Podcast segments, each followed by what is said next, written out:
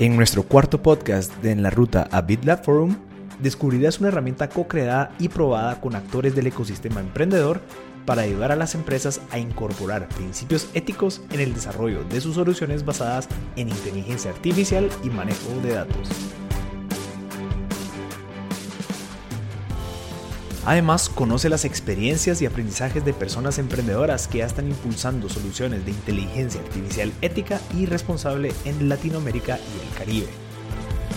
Bienvenidos al lanzamiento de la herramienta de autoevaluación para personas emprendedoras. Y para iniciar, escucharemos a Marcelo Cabrol, gerente del sector social del BID. Un gusto estar aquí realmente. Eh, quiero quiero eh, empezar por, por algo que, que hace varios años que estamos viendo eh, en tema de noticias. ¿no? Cuando vemos noticias sobre inteligencia artificial, hemos visto titulares como estos que le voy a leer. Uno de CNN dice, Toyota usa inteligencia artificial para que robots ayuden a personas mayores a realizar tareas cotidianas. Otro titular que tengo aquí es del tiempo. Dice, utilizan inteligencia artificial en Colombia para detectar enfermedades. Y por último tengo uno de La Nación que dice que Google hace más fácil el teletrabajo en Argentina con inteligencia artificial. Como ven, muchos de estos titulares que, veíamos y que seguimos viendo están relacionados con el sector social, están relacionados con el capital humano, están relacionados con la gente, con temas de educación, de trabajo, de salud, de género y de cuidados en general. Así que hace tres años, mirando esta, esta tendencia, junto con el BitLab, empezamos a pensar en Fairlack. Y el objetivo es un objetivo fijo de Fairlack, es crear un camino para proyectos innovadores, pero también éticos y justos en el uso de la inteligencia artificial en América Latina y el Caribe. Y en estos tres años, eh, gracias a todo este esfuerzo, nos hemos convertido en lo que yo creo es la mayor alianza de la región para un uso ético y responsable de la tecnología en general y en particular de la inteligencia artificial. Eh, una de las cosas que hicimos es crear un grupo de expertos con representantes del sector privado, el sector público, la academia, y junto con todos ellos trabajamos en varios frentes. Les quiero contar algunos. Por ejemplo, si ustedes van a la página de Fairlac, van a encontrar publicaciones, conocimientos y herramientas para que los funcionarios de la región, los funcionarios del sector público y de organismos internacionales como los nuestros puedan tener guías claras para diseñar y evaluar proyectos de inteligencia artificial. El, segundo gran logro que hemos tenido es el mayor observatorio de proyectos de la región para saber todo lo que está pasando en inteligencia artificial. Y es bastante lo que está pasando y lo tenemos todo en este observatorio. Y además, porque es muy importante la acción también, pilotos, proyectos con componentes de inteligencia artificial desarrollados junto a nuestros socios en los países.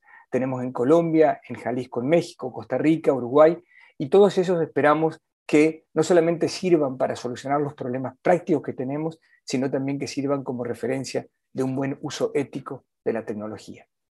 Mire, han sido tres años de trabajo, mucho trabajo, y como ven, no, hacemos más que comenzar realmente. Y hoy eh, todo este trabajo de tres años cobra más relevancia que nunca. Y aquí les quiero contar que uno de los pilares de nuestra visión 2025 en el BID es justamente el tema de la economía digital y todas las herramientas tecnológicas que podemos apoyar para expandir y mejorar la calidad de los servicios sociales en la región. Entonces, este alineamiento para nosotros es muy importante. Por eso, hoy vamos del sector público al sector privado con una herramienta para emprendedores que tiene un gran futuro. Y esto es parte del diseño de Fairlac. Nosotros pensamos en que la incorporación del sector público y el sector privado tiene que ser prácticamente sin transiciones y tiene que pasar perfectamente. Para nosotros son grandes noticias las que vamos a escuchar hoy y es un gran placer dejarles con mi colega y amiga Irene Arias del BitLab para que le hable más del trabajo que estamos haciendo conjuntamente. Irene, te paso la palabra y te agradezco mucho la invitación de, hoy. A continuación, Irene Arias Hoffman, CEO de BitLab, nos habla sobre la gestación de una comunidad pionera y referente de soluciones de inteligencia artificial éticas y responsables. Muchas gracias, Marcelo. Eh, buenos días, buenas tardes a todos eh, por acompañarnos hoy. Eh, y sí, esto para todos los colegas del grupo, para los emprendedores, emprendedoras, funcionarios públicos, todos los que nos están escuchando, es un momento importante de este camino que describía Marcelo. y donde mm, el BitLab juega el rol de laboratorio de innovación del, grupo Bit y en ese sentido, bueno, ponemos a disposición del grupo Bit y de sus socios y de la región em, las herramientas que tenemos, que son el financiamiento, el conocimiento y las conexiones, justamente con, el mundo emprendedor, con la tecnología y la innovación ah, para para que tengan el mayor impacto en crear una sociedad más inclusiva, una sociedad más justa. Eh, esto, como decía Marcelo, eh, lo que vamos a presentar hoy está totalmente alineado con la visión 2025 en cuanto al propósito de, apoyar esa economía digital y esa digitalización de todos los sectores que se está dando y se está acelerando, pero que hace falta que con un enfoque muy deliberado se logre que sea de una forma justa e inclusiva.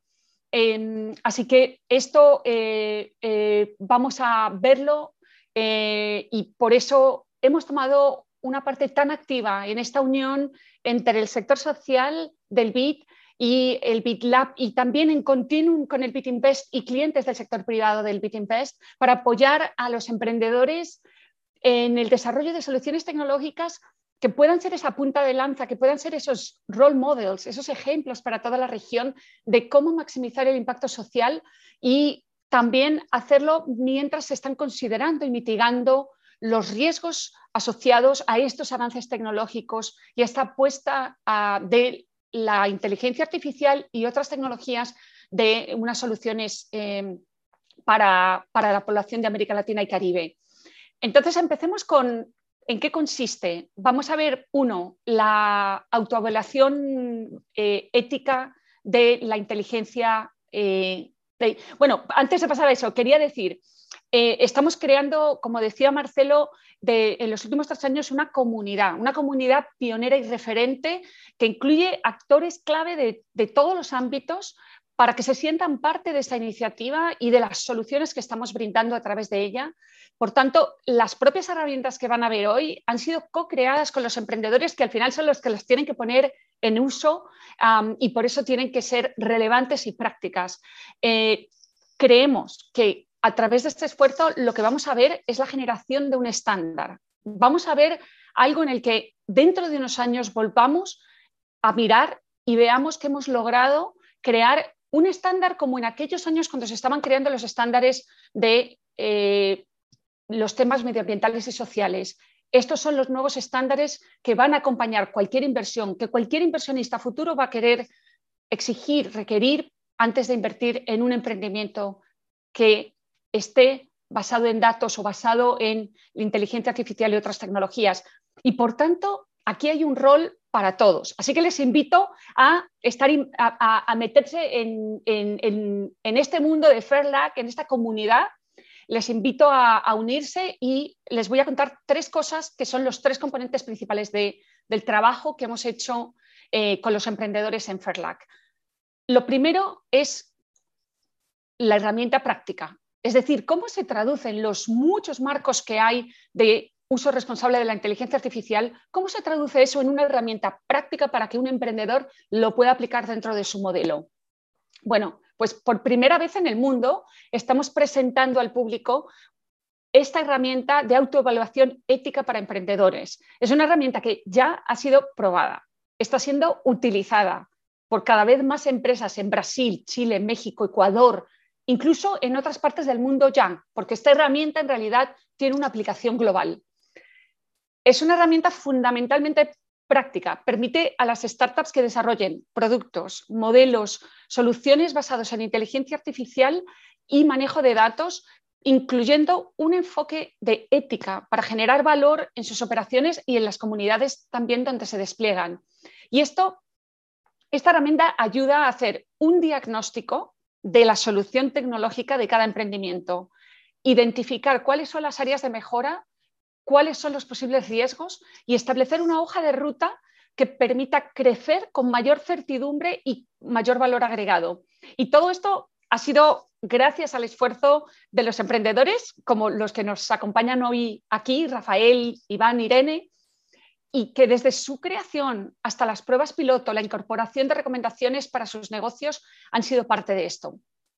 El segundo elemento, la oferta de Fairlac. ¿Para quién es? Bueno, actualmente estamos terminando un segundo cohort o cohorte de emprendedores que han realizado la autoevaluación ética de la inteligencia artificial en el programa de aceleración para startups de inteligencia artificial del TEC de Monterrey en México, en el marco de nuestro hub FAIR Jalisco. Estamos asimismo llevando a cabo módulos de formación para emprendimientos en Brasil con Cubo Academy, apoyando el curso para empresas de la Universidad Adolfo Ibáñez y la aceleradora Magical de Chile y realizando esfuerzos con FAIR Costa Rica. Así que como ven, esto se está expandiendo y esto, además de la herramienta, tiene todo un programa de, aceleración y de acompañamiento. Y como resultado de este esfuerzo, cada vez son más los actores que expresan su interés en conocer la herramienta, los casos de uso, desde emprendedores, desarrolladores de toda la región, pero también grandes corporaciones tecnológicas, inversores, otras organizaciones internacionales como el Grupo Banco Mundial y otros, tanto en la región como en Estados Unidos, en Europa, en Israel y en otros países del mundo.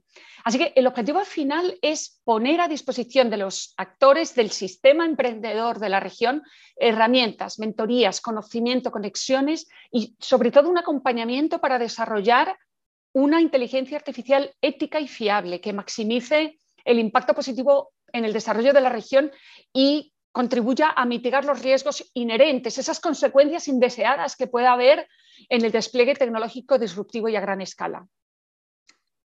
La oferta regional está creciendo a través sobre todo de cuatro hubs de FERLAC que están ya en México, en Costa Rica, Colombia y Uruguay. Tenemos actividad de BitLab en otros países. Eh, hablé, por ejemplo, de Brasil a través de nuestro socio Cubo, pero también en Chile, en Ecuador, en República Dominicana. Así que invitamos a todos los que estén interesados a ir sumándose a esta comunidad para poder expandir estos hubs.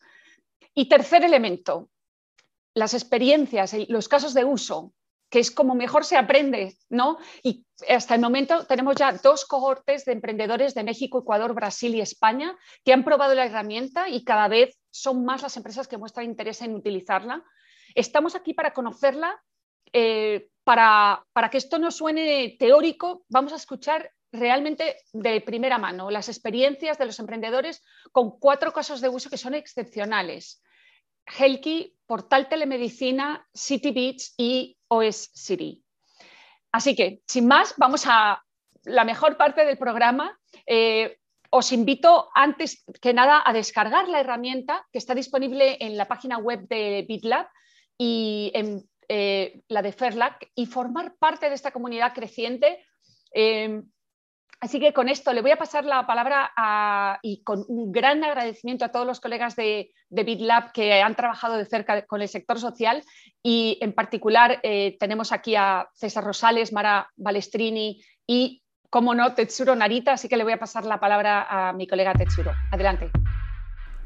A continuación, Tetsuro Narita nos comenta sobre la herramienta de autoevaluación ética y responsable lanzada para emprendedores. Gracias, Irene. Este, muchas gracias y muy buenos días a, todos y todas. Em, hoy es el lanzamiento de la autoevaluación ética que hemos desarrollado con emprendedores, o sea, una herramienta por y para emprendedores. Y este, mm, un poquito me gustaría explicar por qué empezamos con la autoevaluación ética y cómo creamos esa herramienta y cómo funciona. Em, para nosotros, este, como Irene también dijo, este, startups es la punta de lanza de innovaciones o, agentes de innovación. Este, ellos proactivamente están buscando emplear nuevas soluciones tecnológicas como la inteligencia artificial para este, resolver los retos de desarrollo. Y así, este, pero por tratarse de innovaciones o tecnologías relativamente nuevas, bueno, además de hablar oportunidades, todavía se habla este, eh, varios riesgos. Por ejemplo, sesgo, privacidad, transparencia, explicabilidad, etcétera, etcétera. Y también los emprendedores, a pesar de que ellos han empezado a desarrollar soluciones basadas en inteligencia artificial con buena voluntad de servir a la sociedad, pero todavía se enfrenta muchas incertidumbres este, por tratarse de nuevas este, innovaciones tecnológicas. Entonces, nuestra idea es colocar los emprendedores en el centro y buscar alguna herramienta para que crezcan con valor y mayor certidumbre. O pensar una herramienta para ayudar a los emprendedores a llevar a escala sus, sus soluciones con valor y mayor certidumbre. Entonces nosotros este, con, con, ese espíritu este, comenzamos el trabajo y cómo creamos esa herramienta. Entonces nosotros convocamos a emprendedores y algunos expertos temáticos alrededor de ética y e, e inteligencia artificial para co-crear la herramienta y el resultado de ese proceso es, es la herramienta que, que, hoy, hoy por hoy este, estamos lanzando por este evento. Sin embargo, esa herramienta no es documento, bueno, es, es documento vivo. Entonces, y también el concepto de ética y el entorno de negocio cambia a lo largo del tiempo. Entonces, nosotros evaluamos mucho el proceso de co-creación e iteración. Entonces, aunque hoy estamos lanzando este, en, eh, la herramienta y aplicando esa, esa herramienta de autoevaluación ética para los emprendedores y dando, dando recomendaciones accionables a los emprendedores, pero también con ese proceso de iteración, recibiendo retroalimentación de emprendedores y entendiendo este nuevo entorno de negocio, este, si así el, entorno se cambia, para este, aún mejorar la herramienta a través del proceso de iteración. Y así nosotros este, creamos este, la herramienta y este, ya como, como, como, hoy estamos este, eh, invitando a algunos emprendedores, hemos aplicado esta herramienta a varios emprendedores, recibiendo retroalimentación, aprendiendo mucho. Y este, hoy contamos con la, con la presencia de algunos emprendedores, este, pero antes de escuchar sus experiencias, este, yo voy a pasar el micrófono a César Rosales este, para explicar o profundizar un poquito la estructura de, de la herramienta que hoy, hoy estamos lanzando. Eh, muchas gracias y César, por favor. En esta sección, César Rosales profundiza sobre la estructura de la herramienta de autoevaluación. Muchas gracias, eh, Marcela, Marcelo e Irene. Eh, sí, esta, esta herramienta eh, fue concebida desde el inicio de la mano con emprendedores, con inversores, con expertos en diferentes áreas porque vimos la necesidad de contar con una herramienta que permitiera a las empresas tener una visión lo más amplia posible de cuál era el impacto que podía tener su, herramienta, su solución, su producto en, las comunidades en las que se desplegaban. Entonces, vimos que eh, podíamos agrupar una gran cantidad de preguntas eh, que se tienen que hacer eh, en diferentes etapas del desarrollo de las empresas pero que son muy importantes y las categorizamos en tres dimensiones grandes. La primera es la solución.